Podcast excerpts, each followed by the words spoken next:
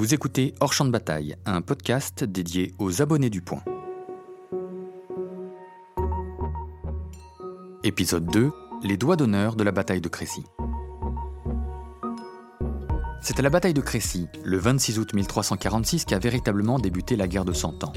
Ce conflit légendaire qui a opposé pendant plus d'un siècle la France à l'Angleterre est aussi le moment où s'est affirmée une pratique peu élégante chez nos amis britanniques, celle du doigt d'honneur. L'instruction émane de l'état-major français et figure en bonne place sur le site du ministère des Armées. On connaît tous les V de la victoire, notamment depuis que Winston Churchill l'a rendu célèbre à la fin de la Seconde Guerre mondiale. Aujourd'hui, tout le monde le fait, mais attention, il ne s'agit pas de se tromper en l'exécutant. Même avec un grand sourire, un V de la victoire réalisé paume vers vous peut prendre des proportions malheureuses dans les pays anglo-saxons, puisqu'il s'agit ni plus ni moins d'un geste d'insulte. Un geste d'insulte Et même de la pire espèce, puisqu'il s'agit d'un doigt d'honneur rien de moins. Ce V de la victoire est aussi infamant chez nos voisins d'outre-Manche que le majeur levé que les Européens du Sud pratiquent allègrement depuis l'Antiquité.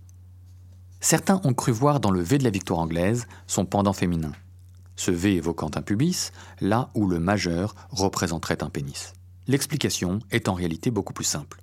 Pour cela, il nous faut remonter au début de la guerre de Cent Ans. Vos cours d'histoire sont loin, ce n'est pas grave. Ce conflit a pour origine une querelle dynastique entre la couronne de France et celle d'Angleterre. À Londres, Édouard III, petit-fils de Philippe le Bel, mort en 1314, aimerait bien s'asseoir sur le trône de France. Mais un lointain cousin, Philippe de Valois, plus connu sous le nom de Philippe VI, issu pour sa part d'une branche cadette des Capétiens, lui grille la politesse. Édouard l'Anglais l'a mal pris. On le comprend.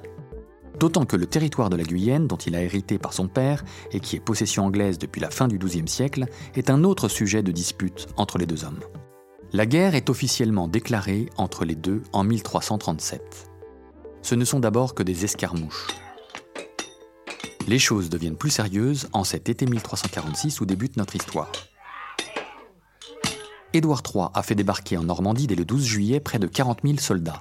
Ceux-ci ont pillé le Cotentin et assiégé Caen. Soutenu par les grandes familles flamandes avec lesquelles Londres commerce depuis de longues années, le roi d'Angleterre entend bien faire mordre la poussière à Philippe VI. Édouard III dirige plus de 15 000 hommes vers Crécy-en-Ponthieu, un petit village à 20 km au nord d'Abbeville, dans la Somme.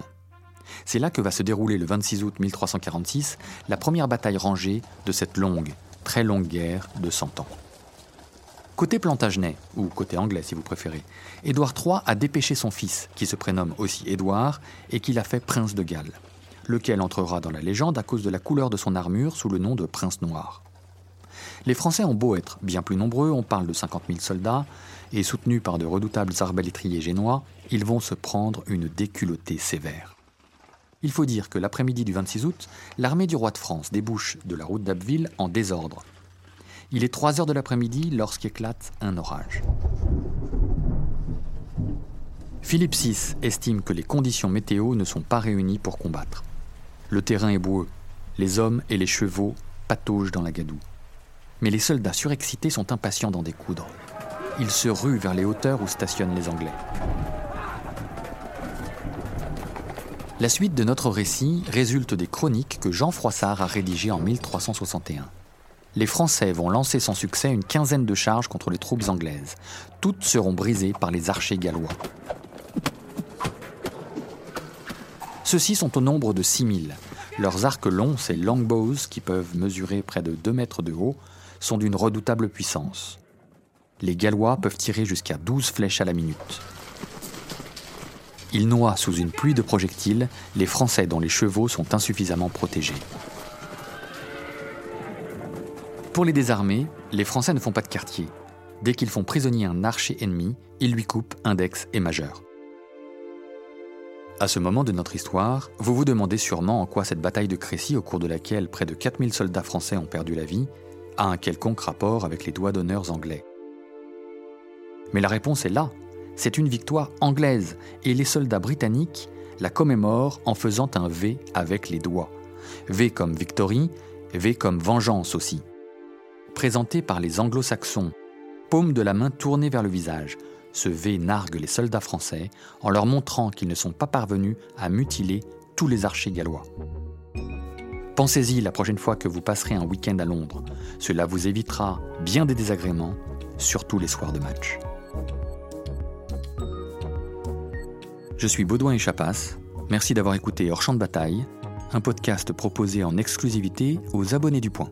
Je vous donne rendez-vous chaque semaine pour vous raconter par-delà la geste militaire ce que ces affrontements ont laissé comme empreinte dans notre société. Retrouvez tous les épisodes de Hors Champ de Bataille et bien plus encore sur lepoint.fr.